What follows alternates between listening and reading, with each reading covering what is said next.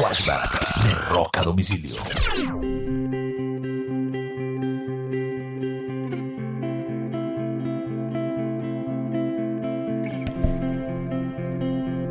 ...13 de enero del 2016... ...muere Giorgio Gomelski...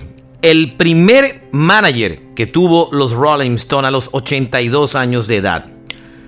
Giorgio era dueño de un bar en Londres donde los Rolling Stones tocaban y era considerado como su casa. Eh, tiempo después fue reemplazado por el mítico Andrew Lloyd Allman a partir del año 1963. Tiempo después, uh, Giorgio, después de dejar a los Rolling Stones, manejó otros artistas importantes, incluyendo a los Jarbits.